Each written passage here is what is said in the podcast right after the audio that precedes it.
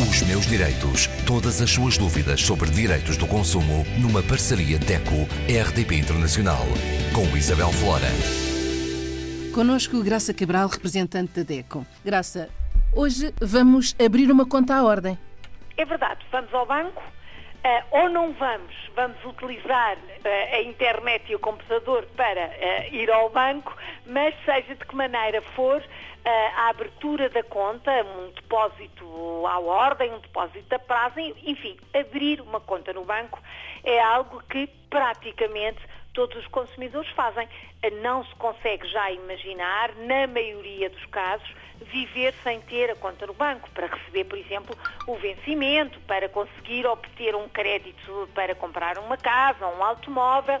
Ter uma conta no banco e uma conta à ordem é algo que efetivamente Uh, praticamente todos os consumidores fazem, desde os mais pequenos, quando começam a trabalhar, os jovens, lá vem a questão de já tem conta no banco, se não tem, tem que abrir para receber o seu vencimento, por exemplo. É algo que é transversal a, a todas as gerações que têm vida ativa e, enfim, a quase todos os países do mundo. Sabemos que nos países com uh, um sistema monetário, com um sistema democrático mais recente, como por exemplo os países africanos de língua oficial portuguesa, esta rotina de abrir a conta não é tão uh, antiga ou tão frequente, se é que se pode utilizar rotina frequente, mas não é tão comum como eh, no espaço europeu, por exemplo, mas já eh, há muitos bancos, nomeadamente bancos portugueses, a operar por essa Europa fora e por eh, o continente africano, que fala português também. O que aqui é fundamental?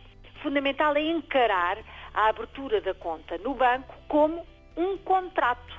Abrir uma conta no banco, seja pessoalmente, ou seja, quando o consumidor se desloca até ao balcão do banco, seja através da internet, o que nós vamos fazer é contratar um serviço. Contratar um serviço, neste caso, com obrigações, a nossa obrigação de colocar lá o dinheiro e com benefícios, o benefício de nos guardarem o dinheiro de forma segura, claro, esperamos todos nós, e de forma até, hum, enfim, rentável, não é muito, infelizmente, mas ter o dinheiro no banco normalmente é mais rentável do que o guardar debaixo do colchão, não é? Portanto, tem este, estes dois lados, mas é um contrato. É um contrato de prestação de serviço, como quando vamos contratar o serviço de eletricidade ou da água lá para casa. Portanto, Por isso mesmo, Graça, que cuidados é que devemos ter?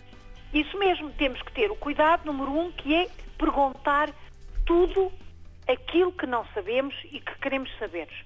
Antes de assinar o contrato e de o ler, e partindo do princípio que o consumidor tem informação suficiente para interpretar o que está no contrato, o consumidor deve perguntar tudo aquilo que compreende que seja necessário para perceber bem o que está a fazer.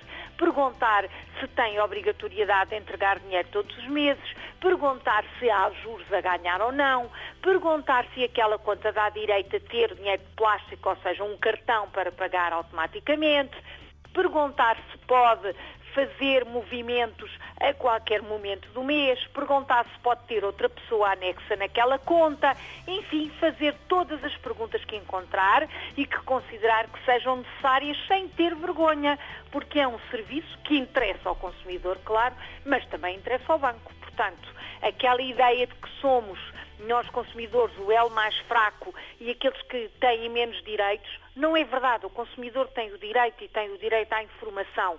Esse é o direito número um e deve exercê-lo sempre, mesmo quando vai ao banco. E por como está envolvido dinheiro, parece que ficamos mais comprometidos. Não se sinta comprometido. É? Graça, e se não perceber bem o que está escrito nesse contrato, o que é que o consumidor deve fazer? Perguntar a quem está no banco e perguntar a uma associação de consumidores muito bem lembrado, Isabel. E, efetivamente, este é o papel de todas as organizações, organizações de consumidores, das mais pequenas às maiores. Quem tiver dúvidas, por exemplo, vamos imaginar um português que está a, está a, trabalhar na Alemanha ou na França, onde existem alguns bancos portugueses. Tem dúvidas, tem o contrato, não o assine logo, peça uma cópia do contrato para levar para casa. Leia, não compreendeu? Telefone à DECO. Nós damos essa informação a qualquer cidadão.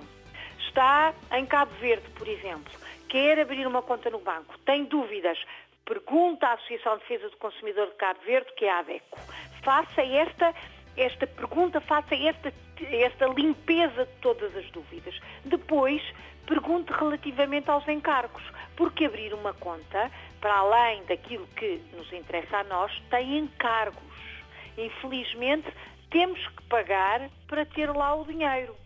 E essas e despesas uh, são-nos logo comunicadas ou não? Não são, pois aí é que está. Deviam ser. Estamos a falar das chamadas despesas da conta ou despesas de manutenção ou comissões bancárias. Todas estas expressões são corretas e aparecem, ah, enfim, nos vários bancos, conforme o país ou conforme até a entidade bancária. Estes encargos, estas despesas para ah, termos o dinheiro na conta do banco, raramente são ditas assim com todas as letras.